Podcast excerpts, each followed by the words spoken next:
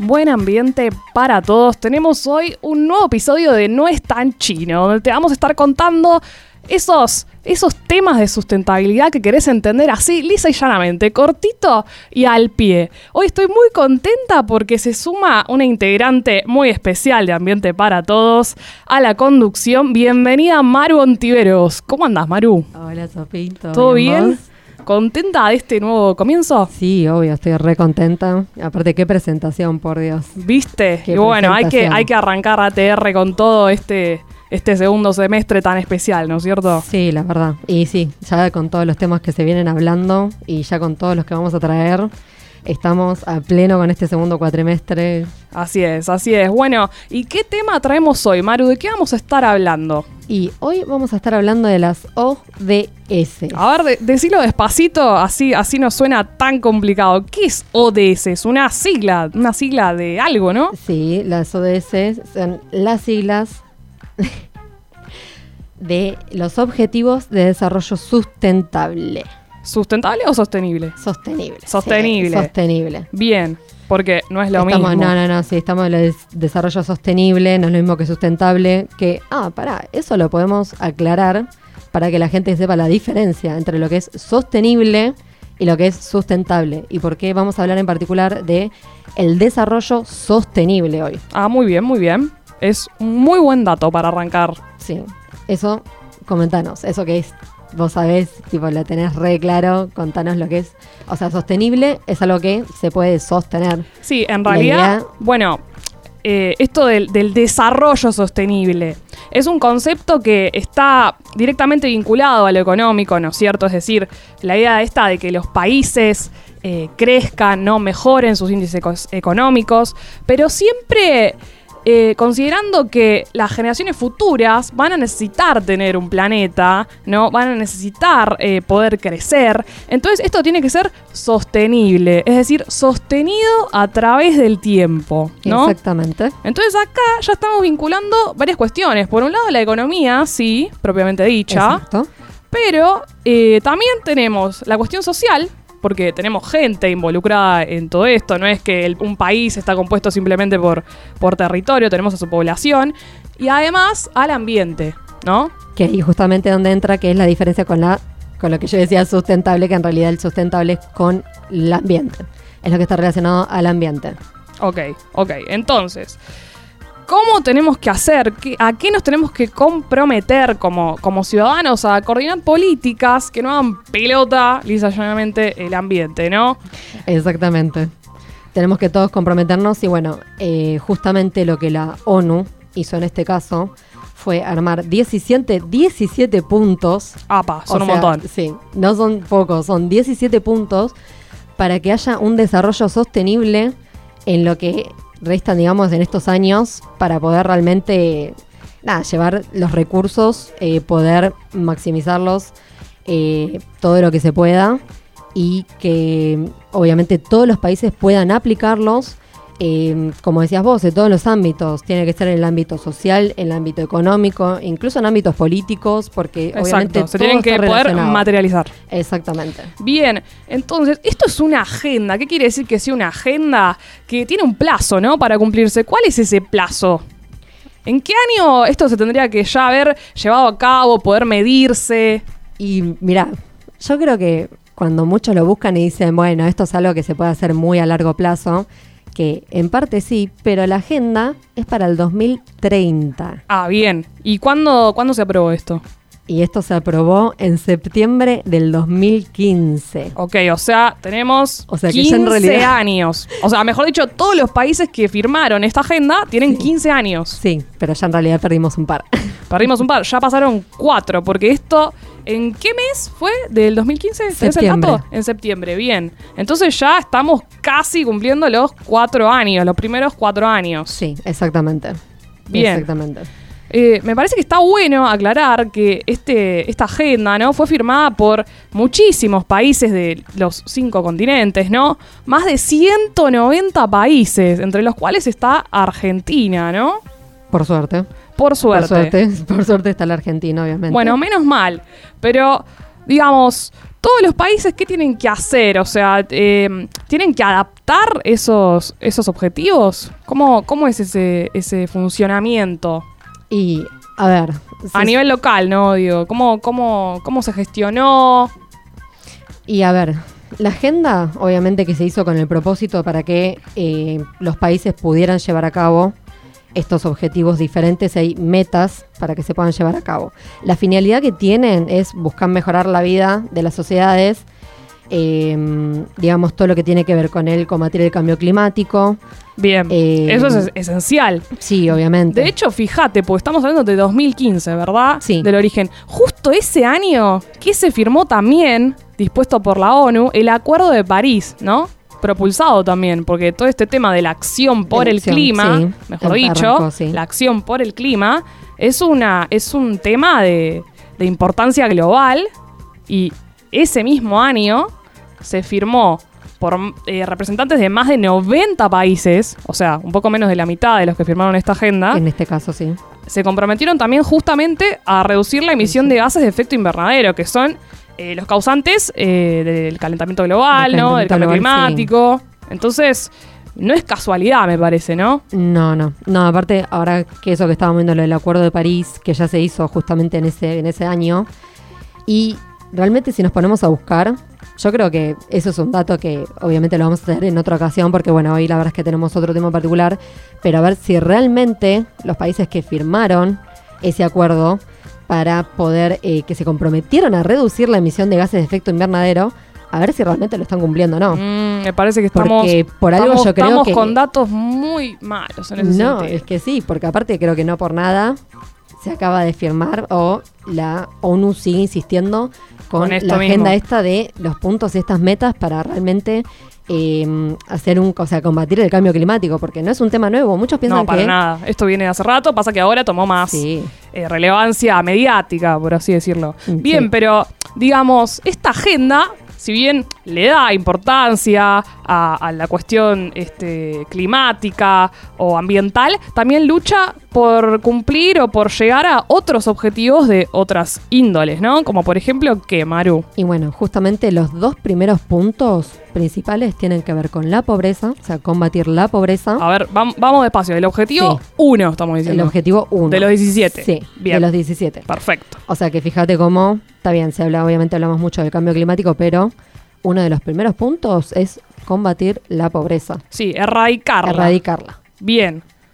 Eh, ¿Cómo estamos con los índices de pobreza a nivel mundial entonces? Porque me imagino que si esto es el principal o el primer objetivo debe ser porque no deben estar para nada abajo, sino por el contrario debe ser un dato que asusta. Que el Banco Mundial eh, sacó un comunicado de prensa en este sentido, no hace tanto, fue el 17 de octubre del año pasado, que dice que la mitad de la población mundial, o sea, Una la mitad del planeta, estamos diciendo. Sí, sí, o sea, estamos hablando que la mitad del planeta directamente, o sea, realmente podemos hacer una divi- división, o sea, dividir el planetita en dos partes.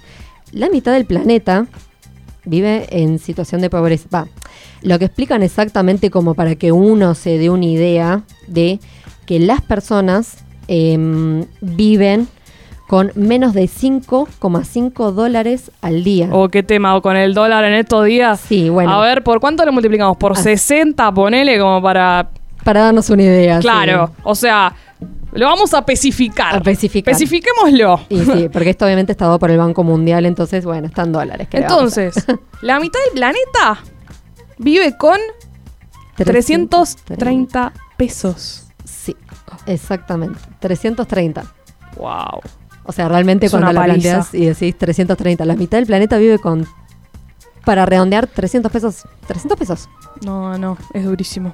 Bueno, y me imagino que esto, si bien es eh, a nivel global, el- los datos en Argentina no deben ser demasiado alentadores tampoco, ¿no? Y no, la verdad que andan ahí también. Y los que tenemos son los datos del INDEC Del segundo semestre del 2018. Esto es un poco más general, pero bueno, son como Bueno, pero- ellos los datos. Es la misma fecha, ¿no? Porque el Banco Mundial también es del año pasado, así que estamos, estamos en la misma, etapa. Sí, sí, sí, en la misma etapa. Bien. El 32%, el 32% de la población es pobre. Wow. O sea, para traerlo a números un poco más simples, una de cada tres personas. No, no. Una de cada tres personas. Y sí. En la Argentina, estamos hablando de lo que es el territorio argentino. Sí, en Argentina no es muy difícil vincular esto con la inflación, que es un fenómeno repetido, ¿no? sí. Eh, que el año pasado superó el 45%. Eso sí, la verdad que es una bocha. Ya creo que en cualquier momento llegamos a 50 y ahí sí que estamos todos al horno. No, es uno de los más altos de los últimos 30 años. Sí, sí, Es- sí, sí. De los 30, de aparte, sí, bueno, 30 años uno a veces dice es mucho, es poco, pero la verdad que no, no, no, no, no es poco tiempo. No mejoran, no mejoran estos datos. No. Bueno, entonces, la pobreza, acá la estamos midiendo como algo dinerario o económico, pero ¿es únicamente una cuestión vinculada a lo monetario? No. Es multidimensional, ¿no es cierto? ¿Qué, Sí. qué otras cosas? O sea, para decir una persona que es, es pobre o está en una situación de pobreza, ¿a qué no puede acceder? Sí, obviamente, bueno, estábamos hablando en lo que era el aspecto económico, pero también es la imposibilidad de acceder a diferentes necesidades como una dieta nutritiva, completa, tener ropa, un lugar para vivir, el Sí. acceso a la educación y la inclusión social, que no es poco. No, para Eso nada. también todo influye en lo que se considera eh, la pobreza hoy en día. Me quedo con esto que dijiste del acceso a una dieta nutritiva. Sí, Wow. el acceso sí, porque no es simplemente tener acceso, o sea, tener realmente el acceso a una dieta nutritiva, porque una cosa es tener alimentos, tener comida, Sí, no, pero tiene que ser de calidad. Exactamente, o sea, y más en el, en el, digamos, en la situación en la que viven muchos, realmente eh, es necesario que tengan una buena dieta y una buena alimentación. Bueno, y esto, fíjate, que está directamente relacionado con el segundo objetivo de desarrollo sostenible, Exacto. que es el de hambre cero. Sí. ¿Qué, qué se propone la ONU con, con este objetivo? Y lo que se propone eh, exactamente con ¿Hacer frente a qué? y hacer frente a lo que es el hambre mundial, eh, alimentar, a, digamos, a poder cubrir de forma alimentaria a toda la población. Bien. Eso, Wow. digamos, a, a grandes rasgos. O sea, la idea de hambre cero es que toda la población pueda estar alimentada, bien alimentada. Qué increíble. Acá tengo los datos de la ONU que dicen que más de ocho- 800 millones de personas padecen hambre. Wow. Exacto, sí. Ya directamente no estamos hablando por eso, estamos hablando de sufrir hambre. Sufren Que hambre. sufren hambre. Bien, pero para alimentar a esas personas, en el mundo disponemos de un montón de alimentos. Es decir, el mundo, lo, lo paradójico es que produce alimentos, la Sí. cantidad para poder alimentar a todos, ¿no? Y sin embargo, ¿no? ¿Qué, hay, algo está pasando con la distribución. Bueno, es que ahí viene todo un tema de... eh, hay mucho desperdicio. Realmente hay muchos índices. Esto, bueno, si quieren chicos, hubo en otros programas donde ya se trató estos porcentajes en los cuales se desperdician los diferentes países. Eh, acá en la Argentina, si no me equivoco, eh, se desperdicia casi un 40% más o menos. Wow. Eh, Casi la mitad. Sí, sí, prácticamente casi la mitad. Bien. Que esto en realidad subió en los últimos años. Y pero, claro, pero obviamente está vinculado a esto de la economía. Exacto, pero ojo, porque no todo son malas noticias, porque es mucho lo que se desperdicia, pero, pero, pero, Pero, ay, qué bueno, acá viene la parte que me gusta. Hay referentes, ¿no? exacto, tenemos, por suerte, que esto, bueno, nació de forma mundial, pero tenemos el famoso Banco de Alimentos. Ah, mira. ¿En Argentina? Tenemos acá en la Argentina, exactamente. ¿Y qué, o sea, qué busca el Banco de Alimentos? ¿Qué es lo que hace? Eso, bueno, te comento. El Banco de Alimentos lo que trata de hacer es, eh, digamos, funciona como vínculo entre supermercados, empresas, productores agropecuarios, o sea, cualquier empresa o cualquier emprendimiento que posea alimentos Sí. para donar que perfectamente aptos para el consumo, que por algún motivo salen del circuito comercial y poblaciones vulnerables que necesitan acceder a un plato de comida, digamos, de esta forma ellos funcionan como nexo para poder acercarles. Ok, pero esto. ponele, ¿no? Yo tengo un cumpleaños en mi casa, eh, no sé, sobra de comida, lo que sea, y quiero es donar esa comida. ¿La puedo donar al Banco de Alimentos? Sí, también, exactamente. Ah, Se ¿sí? puede. ¿Y O cómo sea, hago? Eso en realidad uno tiene que ponerse en contacto con el Banco de Alimentos. El Banco de Alimentos obviamente que tiene, porque incluso ellos están regulados por las, eh, las certificaciones ISO, o sea que no pueden acceder, no pueden tomar ni tampoco donar cualquier tipo de alimento. Tiene que ser, como te dije, alimentos perfectamente aptos para el consumo.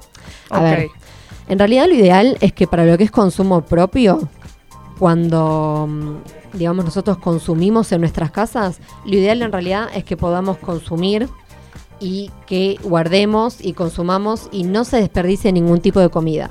El Banco de Alimentos más que nada lo que acepta es comida de supermercados, empresas. ¿Por qué? Porque ellos tienen todo lo que es la alimentación, tiene todo envasado y Sí. muchas veces lo que hacen es cuando ya hay alimentos que están cerca de su vencimiento y no pudieron sacar esa mercadería, no se pudo salir, no se pudo vender, ahí es cuando la donan al banco de alimentos porque obviamente sigue siendo perfectamente consumible, pero como saben que ya están limitados con el tiempo de vencimiento de o utilización de esos alimentos, los donan al banco de alimentos. El banco de alimentos lo recibe. Pero esta organización, digamos, Sí. es una organización con fines de lucro, ¿cómo, cómo funciona? No, no, es una, fundación sin fines de lucro. Ok, ¿cómo se sostiene? ¿Con, ¿Con qué participantes? O sea, ¿cómo...? Y únicamente con donaciones. Pueden Ah, participar, claro, pueden participar, bueno, las donaciones que reciben de alimentos de las empresas. Sí. Y por otro lado, eh, cualquier persona puede eh, donarles también eh, dinero, digamos. Pero me imagino que para poder distinguir esto que vos decís de los alimentos, que estén en condiciones y demás, habrá todo un protocolo, ¿no? Es decir,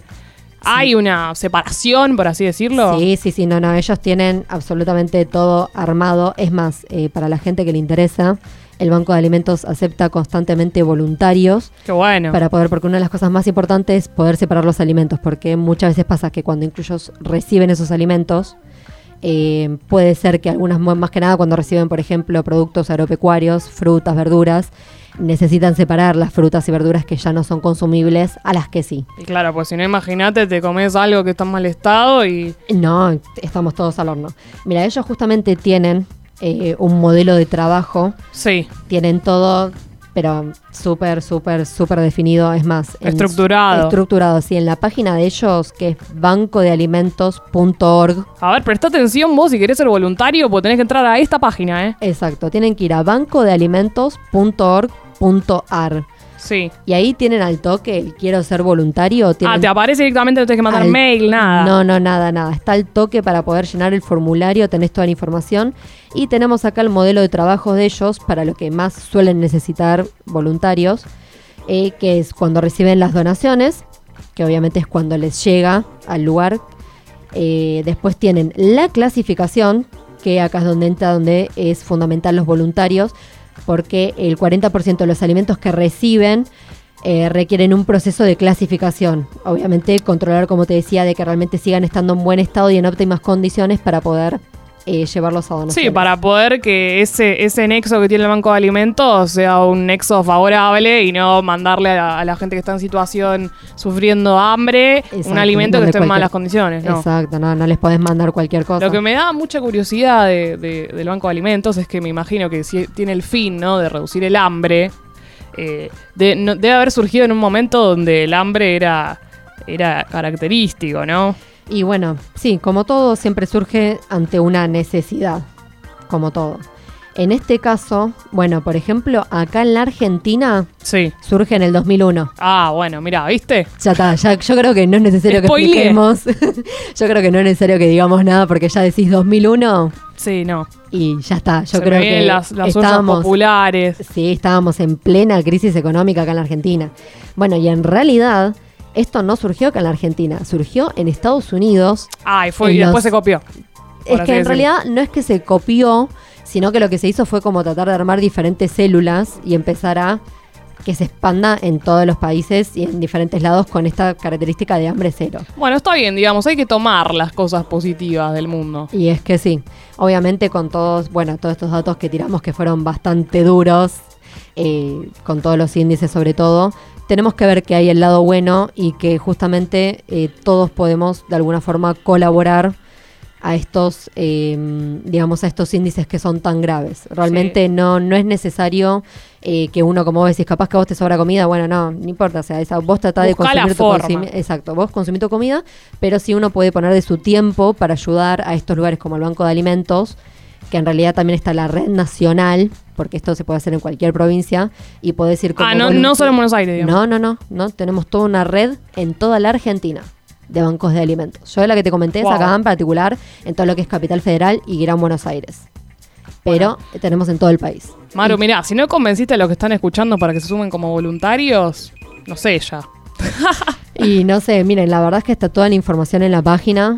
Eh, yo creo que si estos índices los asustaron con un poco de lo que les estuvimos comentando, de las ODS, que realmente estos dos primeros puntos que tiene que ver con la pobreza y el hambre cero, eh, nada, realmente se puede hacer algo y creo que además de todas las políticas que se deben aplicar, cada persona puede aportar algo para que todos podamos realmente salir adelante con esto. Me parece muy interesante que los ODS surgieron en el 2015 y fíjate que esta organización en cierto, se- en cierto sentido como que se adelantó, ¿no? Exactamente. Fíjate que es el primer objetivo Sí, de los ODS y esta organización ya, está laburando hace rato en este Sí. objetivo. tanto Entonces, mundialmente como acá en la Argentina. O sea, imagínate que eh, acá en la Argentina, está bien, sacamos y copiamos el modelo de afuera, pero ya en el 2001, frente a una crisis, o sea, hay que aprender porque realmente frente a una crisis se encontró la forma de poder ayudar. Y hasta el día de hoy se sigue sosteniendo porque este banco sí, sigue... no, nunca, bancos- nunca detuvo su actividad. No, no, no, no. La verdad que por suerte se sigue sumando día a día más gente. Cada vez más gente lo conoce, se está, digamos, visualizando cada vez más. Y sí, se está pudiendo sostener en el tiempo. Pasa Bueno. que, bueno, lamentablemente, a medida que va creciendo también los índices de pobreza, eh, uno tiene que también poner más de lo suyo para poder cubrir esas necesidades. Por supuesto, por supuesto. Bueno, Maru, me encantó este, este episodio.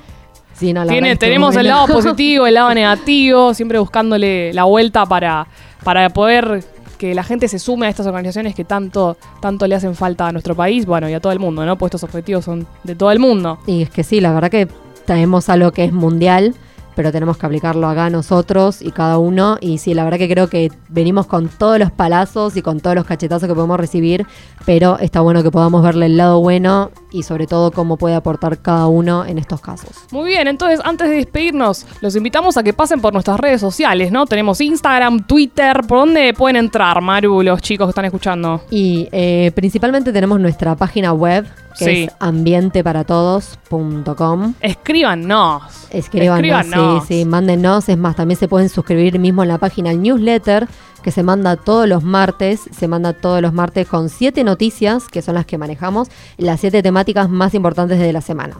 Me encantó. Y después, bueno, obviamente todas estas temáticas se van tratando en nuestro Instagram. sí, que es, es- arroba ambiente para todos. Exactamente. ¿Y Twitter?